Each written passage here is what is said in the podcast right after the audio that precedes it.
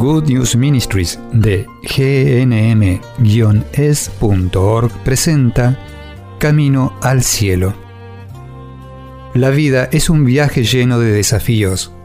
A veces nos estancamos, a veces nos desviamos.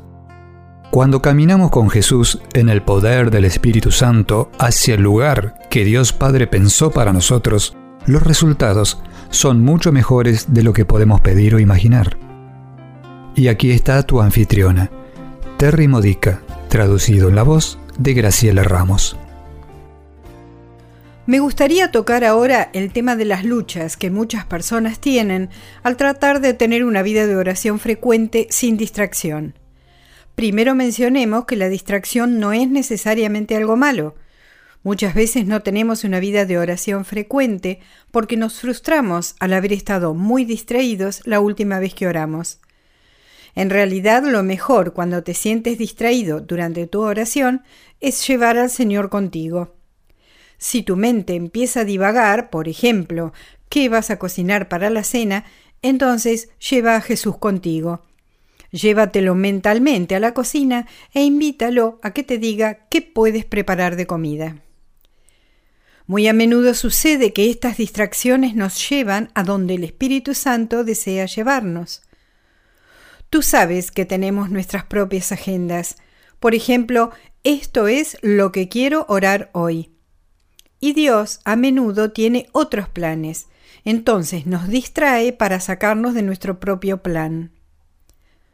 Cuando dejamos que nuestras distracciones nos guíen, pidiéndole al Espíritu Santo que lo haga, generalmente llegamos al lugar al que el Espíritu Santo quiere llevarnos.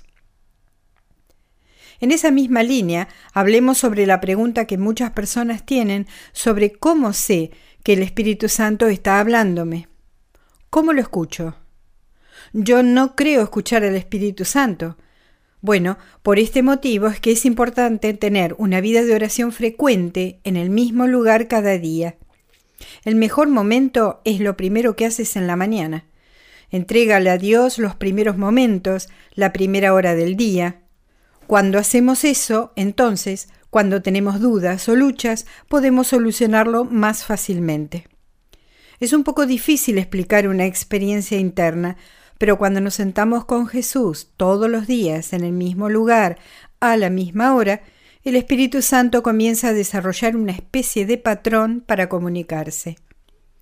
También he aprendido que el momento en que puedo escuchar al Espíritu Santo más claramente es durante la misa especialmente durante las oraciones de consagración, luego de recibir a Jesús en la Eucaristía y después cuando regreso a orar. Estoy en la presencia de Jesús cuando estoy en misa. Cuando estás con Jesús en el Santísimo Sacramento, no hay manera de estar más cerca de Él mientras estemos aquí en la tierra, sobre todo cuando vas preparado a la misa. La misa diaria es maravillosa, pero no todos podemos acceder a ella. Tómate tiempo para encontrar y mantener un espacio sagrado para Jesús y tú. Luego confía en las ideas que te surgen, especialmente esas que te dan energía. Ahora me gustaría animarte a que mantengas ese espacio de oración sagrado todos los días, porque esa es la base de la vida en el poder del Espíritu Santo. Dios te bendiga. Para reflexionar describe tu espacio sagrado, tu lugar favorito para orar. ¿Cómo te ayuda a estar más consciente del Espíritu Santo hablando a tu corazón? Has escuchado a Terry Modica de Good News Ministries, traducido en la voz de Graciela Ramos. Para más material edificador de la fe o para conocer más sobre este ministerio, ven y visita nuestro sitio web en Encontrarás recursos en línea y mucho más para ayudarte a conocer el amor del Padre, para acercarte más a Cristo y ser lleno del Espíritu Santo.